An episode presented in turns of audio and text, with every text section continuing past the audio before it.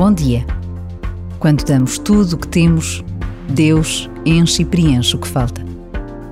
A frase dita entre amigos traz consigo uma confiança em Deus tantas vezes vital. Mas é preciso darmos tudo.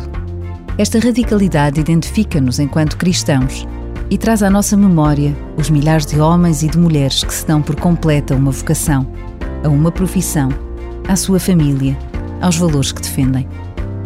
Neste momento, há centenas de voluntárias que dão tudo pela preparação da Jornada Mundial da Juventude de Lisboa 2023. Por vezes, basta a pausa de um minuto para nos interrogarmos sobre esta opção de darmos tudo o que podemos, o que temos e o que somos.